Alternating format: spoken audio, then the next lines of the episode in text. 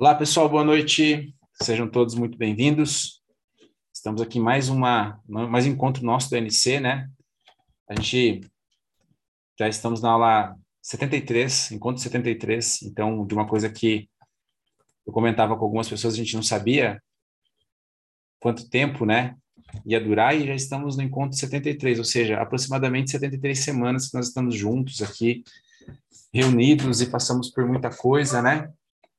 E a gente estava vindo de uma série de aulas muito bacana em que foi abordado bastante sobre o nosso poder de criação, de como a vida pode se transformar quando a gente se conecta, né, com a nossa essência e a gente se para se identificar um, um pouquinho com o nosso falso eu. Então isso para mim tem sido bem bacana. A gente nesse final de semana teve bastante gente que foi para o Poder do Agora, algumas pessoas me procuraram dizendo que tinha assistido as aulas do ANC e depois vindo para o Poder do Agora através do podcast. Então, ficou bem legal porque né, elas percebem que uma coisa acaba se é, com a outra. que foi, Miguel? Só um instantinho, pessoal.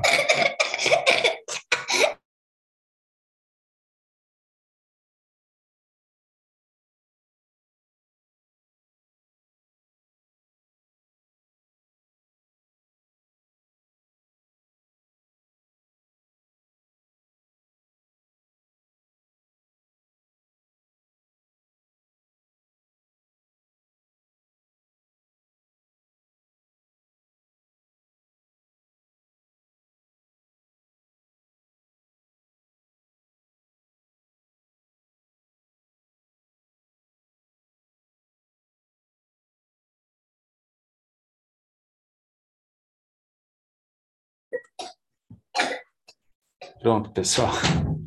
O Miguel achou que ele ia morrer porque ele se engasgou.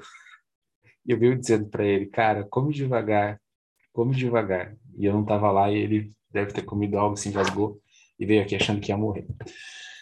Mas então, como eu estava dizendo, né, a gente vem aí de uma série de aulas, uma série de encontros em que a gente estava explorando o nosso poder de estar conectado com a nossa essência e algumas pessoas é, me procuraram durante a trilha falando que foi muito legal, porque elas as, ouviram os podcasts do ANC, depois vieram para a trilha e isso fez com que a experiência da trilha fosse ainda mais intensa. E é isso que a gente quer, principalmente no poder do agora, né? Porque não é uma trilha focada na questão da aventura só, não, é muito mais focada na gente. Mas passado todo esse tempo, né, nós passamos, como eu estava dizendo, por muita coisa juntos aqui. E há exatamente um ano atrás, né, é, eu passava por uma coisa com vocês, a gente foi conversando muito, e eu percebi que dentro de todas as coisas, de todos os mestres que a gente pode ter, existe um grande mestre que nos ensina e nos faz nos superar, traz revelações, é, demonstra aquilo que nós somos capazes, que é o tempo. Então a gente fala tanto sobre o tempo aqui, a gente explora tanto sobre o tempo, né? Mas nenhum mestre realmente é maior do que ele, porque se vocês pensarem na vida de vocês, tudo que vocês superaram, tudo que vocês passaram, sejam coisas boas ou ruins, coisas que vocês ficaram felizes, é necessário que o tempo exista. Mas eu não estou falando de um tempo psicológico. Até dentro do ANC, o que a gente mais busca é se libertar desse tempo psicológico, não é? Nós estamos falando do tempo cronológico mesmo. Quanto mais o tempo passa, melhor parece que a nossa vida vai ficando, porque nós vamos aprendendo com cada coisa. Então, por isso que eu me preocupo muito se eu estou gastando, desperdiçando meu tempo. Eu imagino que também hoje, para quem já acompanha aqui o NC, tem vindo né, nos encontros, percebe que também tem que ser uma preocupação de cada um de vocês. Então, nós sempre, sempre encontrar um equilíbrio, até porque muitas vezes que eu parecia que eu estava desperdiçando meu tempo, eu estava ganhando muito na minha vida, né? Seja ficando talvez uma hora sem fazer nada com o Miguel, uma hora sem fazer nada com a Ana, cinco minutos talvez descansando. Então, quando a gente fala do tempo, a gente às vezes acha que a gente tem que estar sempre ocupado, e a ideia não é essa. A gente também tem que ter essas pausas. Mas hoje, como eu disse para vocês, foi uma superação muito grande para mim. Porque eu estava lá na casa dos meus pais, na Fortaleza da Solidão, né? Porque hoje faz exatamente um ano que a minha mãe faleceu. Então, pensem, um ano atrás eu estava lá no Vale do Caldeirão, conduzindo uma trilha pela minha, né, sobre a lua cheia, tendo vários insights de vida. E agora a gente passou um ano. Naquele momento, né? Parecia assim que aquilo não passaria, era muito intenso, muito forte, mas nada melhor que o tempo para demonstrar que as coisas vão passar. E que aquilo que dói muito às vezes hoje, te incomoda muito hoje, talvez daqui a pouco não doa tanto. Mas o tempo sempre cobra da gente uma ação, uma, uma, uma ação no momento presente, que é de fazer uma escolha entre dor e sofrimento. Vocês já devem ter ouvido muito isso, né? A dor é inevitável, mas o sofrimento é opcional. E eu digo para vocês que é muito difícil você optar, às vezes, a viver somente a dor e deixar de lado o sofrimento. Porque a gente se perde, a gente vai se né, num emaranhado de sentimentos, a gente começa a identificar com aquilo que a gente está sentindo, e é muito fácil a gente ficar para baixo, a gente começar a ter uma vida de sofrimento. Por quê? Porque a gente não faz naquele momento a escolha de simplesmente sentir a dor e buscar se identificar menos com o sofrimento. Ontem ficou muito evidente, quando a gente falava no Poder da Agora, o quanto a gente gosta também de, através do sofrimento, se demonstrar para os outros como vítimas para receber um pouco de atenção, porque a gente foi acostumado desde pequeno também que quando a gente tem um problema muito grande, a gente se machuca, a gente recebe uma atenção além da medida. E isso, querendo ou não, é gostoso. Todo mundo deve lembrar de uma situação em que o colo de mãe resolveu tudo. O problema é que, como nós não seremos seres conscientes, a todo momento nós começamos talvez a desejar essa esse sentimento mais vezes e mais vezes para se sentir amado, para se sentir querido, para sentir atenção. E aí às vezes quando a gente passa no decorrer da vida por algumas coisas, a gente opta pelo sofrimento para que as pessoas olhem, enxerguem que a gente está sofrendo e com isso a gente receba a atenção necessária. Mas nada melhor que o tempo, né, e as nossas experiências para demonstrar é, o quanto a gente pode evoluir. Então, é muito importante. Hoje eu mesmo estava lá, é, depois de quase um ano, pensando em como eu ia fazer com aquelas coisas da casa dos meus pais. É muita coisa, gente. A gente acha que a gente não, não guarda muita coisa, mas quando eu chego lá, parece que toda vez eu tiro um pouco e aquelas coisas continuam lá. Então, isso é quase assim, é, é quase um sentimento de impotência, porque parece que eu vou lá, eu tirei um monte de coisa, e quando eu volto de lá parece que tem mais coisas. Mas eu identifiquei o porquê toda vez parecia que tinha mais coisas. Era uma percepção muito mais da minha ligação com aquelas coisas do que as coisas em si. Porque conforme a gente vai se desapegando de coisas, a gente se desapega primeiro das coisas que não têm talvez tanto sentido para a gente, entendem? Que não tem um peso para a gente ou não tem valor para a gente, vamos colocar assim. Então, às vezes, eu olhar para um copo meio quebrado e jogar aquele copo era muito fácil. Para me desapegar de uma coisa era muito fácil, mas daí foram ficando o quê? Coisas que eu também atribuí sentimentos, atribuí memórias, atribuí valor. E eu percebi que a minha grande dificuldade era chegar lá e falar, ok, do que, que eu vou me desfazer hoje? Agora peguem esse paralelo e coloquem no dia a dia de vocês. Vocês começaram um trabalho de autoconhecimento, de descobrimento, de exploração de si próprio, foram se desapegando de coisas que não tinham muito valor e pensaram assim: ok, agora eu estou ficando uma pessoa iluminada, desapegada de todas as coisas, mas de repente você foi peneirando, peneirando e agora ficaram as coisas que realmente têm valor, que você atribuiu sentimento, que você atribuiu um peso, você atribuiu uma história. E agora? E aí o tempo vem, como esse grande mestre ensina uma coisa. Tudo é impermanente, né? Aquelas coisas vão ficar ali e se elas não tiverem serventia para ninguém, elas estão sendo desperdiçadas. E foi o que eu pensei hoje. Eu falei, quer saber? Acabou a triagem. O que eu ver na minha frente que não for útil para mim, vai ser útil para alguém. E a sensação de leveza que eu encontrei ao conseguir me desapegar de tudo foi muito grande. Porque aí o meu tempo também se tornou útil para mim. Eu pude fazer alguma coisa com o tempo que sobrava, porque senão eu fiquei imaginando isso, essa tarefa vai durar quase um ano. Entendem? Mas ela não pode durar um ano, porque esse um ano eu tenho que viver de outra forma, tem outras pessoas que dependem de mim, tem coisas que dependem de mim, decisões que só eu posso tomar. E eu não posso, então, ficar ligado com esse tempo do qual eu não posso fazer nada. Afinal, as coisas que estão ali são meros objetos. Então, elas ou têm serventia para mim ou devem ter serventia para outra pessoa, né? Então, eu percebi que cada vez mais eu estava me ligando com o sentimento ruim, o sentimento do passado. A gente tem que lembrar que a nossa memória, o nosso passado, ele foi feito com uma finalidade. Lá na época da, da na pré-história ainda, quase das cavernas, em que a gente era predado, eu estava falando isso com o pessoal do Poder da Agora ontem, né?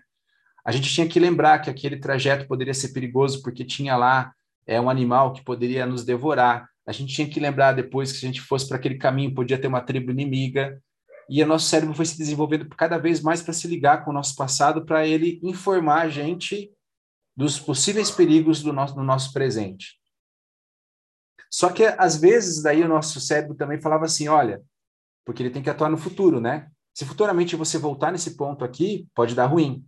Só que agora, no mundo em que eu não tenho mais predadores e não tenho mais tribos inimigas, pelo menos assim, declaradas, o meu cérebro continua funcionando da mesma forma. Então, a gente tem que começar a pensar no modo novo de utilizar o passado e o futuro.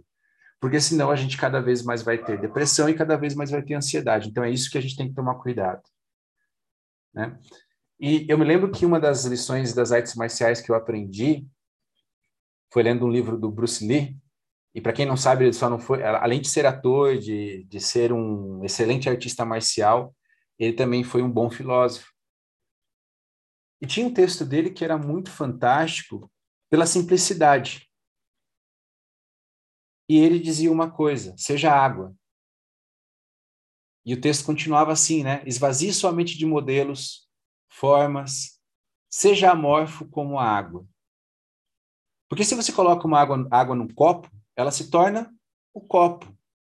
Se você coloca água na garrafa, ela se torna a garrafa. Se você colocar ela na chaleira, ela se torna a chaleira e assim por diante. Ou seja, a água pode fluir. Mas ao mesmo tempo é, que ela tem essa natureza pacífica, ela pode destruir. Então ele falava, né? Seja água, meu amigo.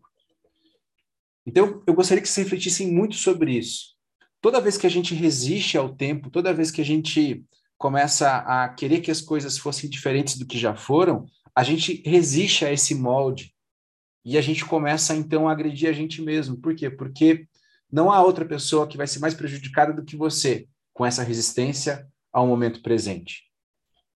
Por isso então que é muito necessário que assim como a água, vocês, nós não tenhamos forma porque assim a gente pode se mordar a qualquer circunstância. E ela principalmente não reage. Ela se torna aquilo, ela se torna um momento, ou seja, ela aproveita aquela possibilidade de se, se moldar, né? E nem por isso a gente pode dizer que a água é fraca. Vocês que vão para as trilhas, o pessoal que está mais ligado com a gente, sabe Quantas histórias de vocês que, por exemplo, a cachoeira, a primeira cachoeira que nós passamos no Poder do Agora, ela foi totalmente remoldada por causa de uma chuva forte, da água. Por mais duro que uma pedra seja, por mais difícil que seja, com o tempo, com a paciência e com a persistência, ela vai esculpindo essa pedra, vai moldando essa pedra de uma forma diferente. Tanto que, se você perceber nas cachoeiras, provavelmente não é mais a cachoeira, só que da forma a água que cai nela, mas a água que caiu ali por anos, anos e anos e muitos dias, muito tempo, também da forma cachoeira. Ela se liga de maneira perfeita com o momento presente. Então, por isso que nós devemos aprender um pouco a, a ser água, sabe? E eu não estou falando de não lutar contra as circunstâncias que estão ruins, porque a água faz isso. Se há um caminho mais fácil para a água escorrer, ela vai lá, ela vai moldar essa pedra da cachoeira para que seja assim. Ela vai furar a pedra, ela vai dar um jeito, ela vai contornar, mas ela vai fluir. E talvez se ela só resistisse aquele momento, ela ficaria empoçada e se tornaria uma água morta, uma água podre, né? Que nem mesmo mataria a sede de ninguém. Mas para isso ela tem que confiar na ação do tempo. Ela precisa da ação do tempo. Ela precisa não ter forma, ela precisa ser perseverante. E é só assim que a gente muda a nossa realidade, sendo perseverante naquilo que é importante para a gente, nos nossos valores, nos nossos conceitos, na aceitação daquilo que acontece, mas principalmente na não reação. Toda vez que eu estou reagindo, geralmente eu estou no modo automático, sabe? E quando eu estou em modo automático, coisas terríveis acontecem. Vocês viram aí semana passada, infelizmente, aconteceu na cidade. Então, por isso que é importante a gente sempre estar presente, sempre estar no controle das nossas emoções, no controle daquilo que nós estamos escolhendo. Isso é muito importante, né? Porque só através da nossa perseverança aliada com o tempo é que nós vamos ter uma vida cada vez mais próxima de corresponder às nossas expectativas com a nossa realidade. Então, um pouco a cada dia, de forma constante, aprendendo a se moldar da melhor maneira e principalmente estando presente. Então, meus amigos, sejam água. Talvez esse, junto com outras coisas que nós vimos aqui, seja um dos maiores ensinamentos que a gente pode ter para o dia a dia. Quando nós aprendemos a ser igual à água, né, ou seja, como isso que o Bruce Lee falava, talvez seja um dia em que a gente pare tanto de se preocupar com o resto e se ligue novamente com a gente. E aí não existe forma, não existe rótulo, não existe julgamento, somente a constatação do que é e talvez uma visão muito mais próxima do que é a realidade. Ok? E então era isso que eu queria compartilhar com vocês hoje, né? É, saindo da casa dos meus pais, hoje eu encontrei uma carta destinada a Deus, né? Não sei se vocês vão conseguir ler aí. Meu querido Deus, Patrícia Daniele Rocha da Silva, né? Escrita no Natal de 2002, um pouco antes do falecimento dela, acho que o último Natal que ela teve. E basicamente ela agradece por todas as dificuldades que ela passou na vida dela e por ela ter aprendido a lidar com essas dificuldades. E principalmente por nesse caminho ela ter encontrado pessoas boas e pessoas que ela realmente pôde confiar. E fica muito evidente que ela agradece pela família dela, então, percebam, né? Talvez são essas coisas que, que vão fazer realmente importância no final da nossa vida. A maneira com que a gente se moldou as pessoas que a gente ama, a maneira que a gente não as agrediu, a maneira com que a gente buscou uma convivência pacífica e buscou ter a melhor realidade com elas. Então, vamos ser isso, né?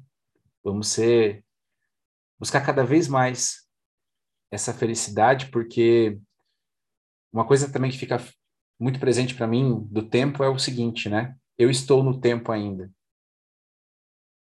Diferente dos meus pais, da minha irmã, eu não estou tendo, eu tenho a possibilidade de estar aqui ainda, escolhendo o que eu faço com o meu tempo. Então não desperdicem.